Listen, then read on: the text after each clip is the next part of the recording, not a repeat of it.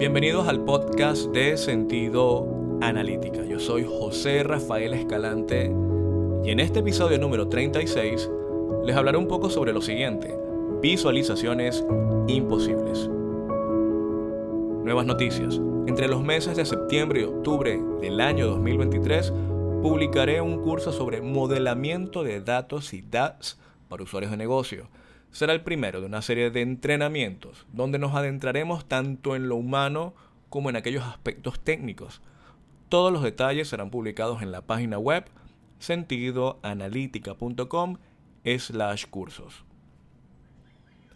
El día de ayer vi un video en YouTube de Anders Leskewicz, un polaco que fácilmente, en lo que va de todo este año 2023, ha creado la visualización más avanzada, limpia, elegante sobre administración de presupuestos, budget, en Power BI, pero bajo el estándar de los IBCS, esta estandarización, International Business Communication Standards, que se utilizan con ese tipo de visualización muy utilizada, valga la redundancia, por Zebra BI, InfoRiver, que todos estos gráficos tienen colores específicos, patrones de relleno, líneas. Es un estándar, es una documentación, es un tipo de ejecución visual muy enfocada al área de negocios para que la comunicación o la interpretación de gráficos en organizaciones que pueden ser medianas o grandes no sea tan variable, sino que cada quien ya entienda de que si una barra tiene esta característica eh, visual, ya saben qué, representa, ¿no?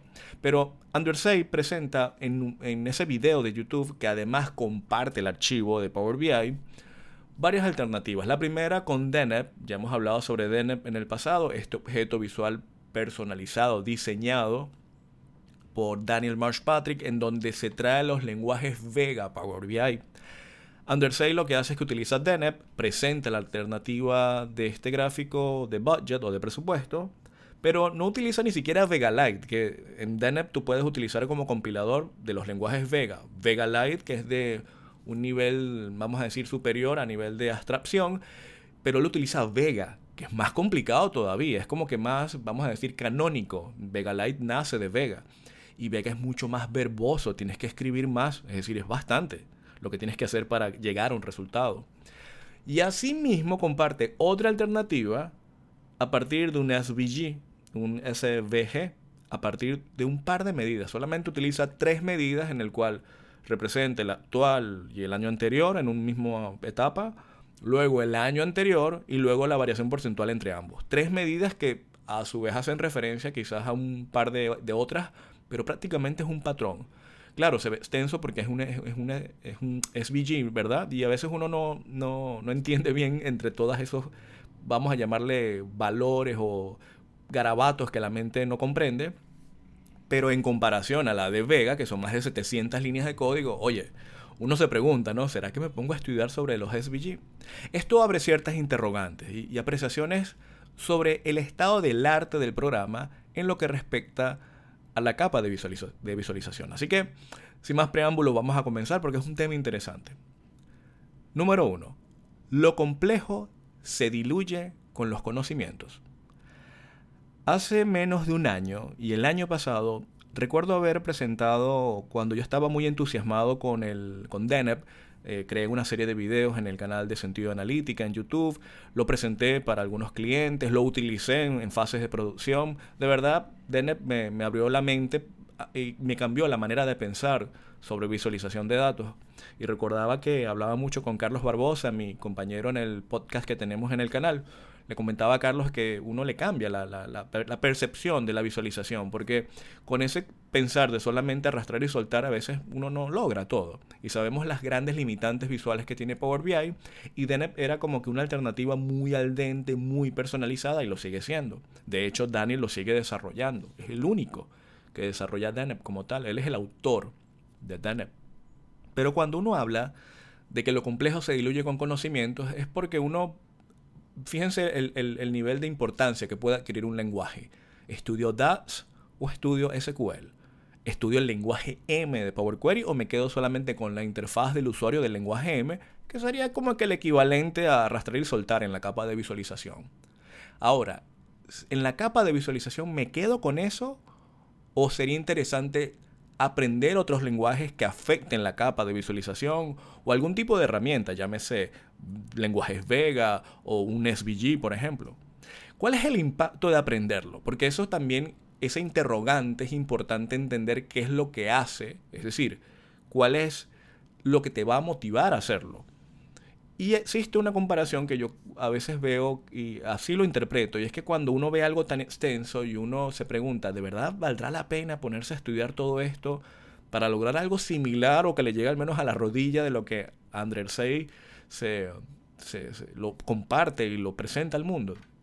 Y ese tipo de, de, temas yo lo comparo con el tema, por ejemplo, de los patrones en DAX que existen libros muy, muy conocidos, por, ende, por ejemplo el de Marco Rusio, Alberto Ferrari, patrones que uno ve en internet de personas reconocidas, gente de, altísimo nivel a, nivel a nivel mundial, y uno dice, bueno, tú puedes copiar el patrón y lo puedes llevar a tu modelo analítico y simplemente cambias las referencias a nivel de medidas, columnares a nivel de tablas, bla, bla, bla, bla, bla, y lo logras.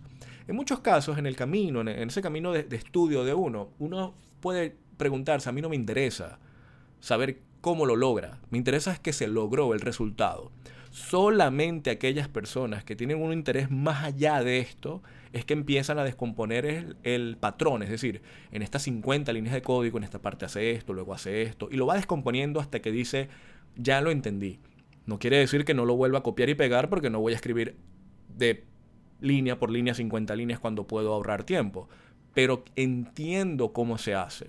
Y aquí llegamos a la segunda parte de esto es cuestión de incentivos, es cuestión de curiosidad, es cuestión de dinero en muchos casos. Si vas a estudiar eso, ¿qué vas a hacer con el tiempo que le vas a dedicar? Vas a hacer más dinero. Vas a lograr un nivel de excelencia que justifique esto en el modelo analítico que estás desarrollando, vendiendo, o eres el responsable, o es el software que lo incluyes en él, en como un paquete de servicio. ¿Hasta qué punto la excelencia visual te puede llevar a decir, no, vale, yo, yo necesito aprender sobre los lenguajes Vega o de repente estos SVG o SVG que se ve que tienen un mejor nivel de integración con los objetos visuales y la visión que tiene ahora Microsoft con un nuevo Program Manager. Lo entrevistamos precisamente a principios de año Carlos Barbosa y yo en el podcast, en donde nos explicaba em, Miguel Myers cuál es la visión, es decir, qué es lo que viene para Power BI y todavía falta muchísimo. Entonces, si tú tienes el incentivo adecuado, tú no lo verías como algo estrictamente complicado, porque lo veríamos de la misma forma con algunos patrones a nivel de lenguaje que son intrincados, pero ¿qué ocurre? Se sabe muy bien de que el resultado lo justifica. El detalle está que la excelencia visual no se justifica de la misma forma, es más relativo.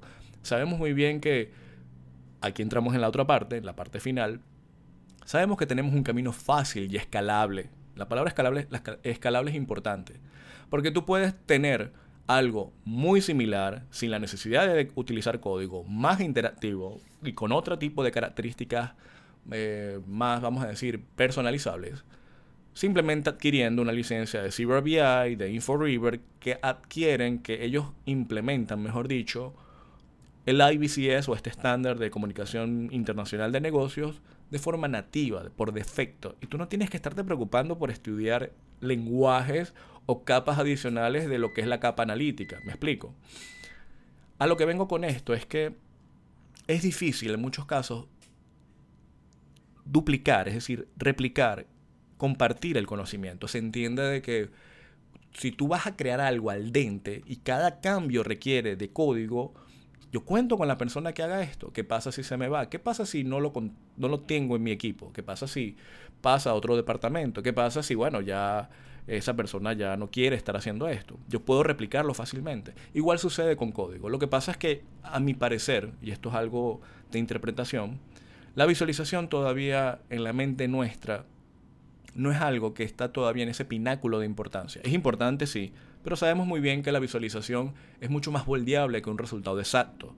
Tú puedes ser tolerante, y con esto quiero cerrar, de que una excelencia visual no esté, digamos, en el nivel que tú sabes que tu gente puede ofrecer o que el software te puede dar, pero al menos te entregue el resultado correcto.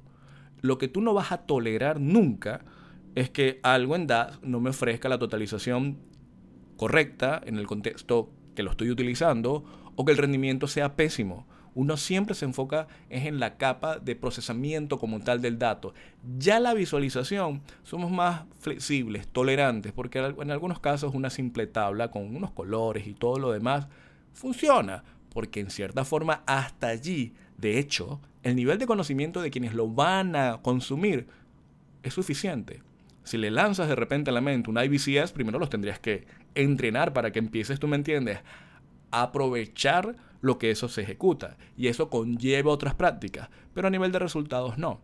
Una persona te va a decir eso está malo. Ese 100% no es el correcto o no está siendo representado adecuadamente o estás omitiendo algo. Esto cuando yo lo arrastro en otro objeto visual no se renderiza correctamente. ¿Me explico?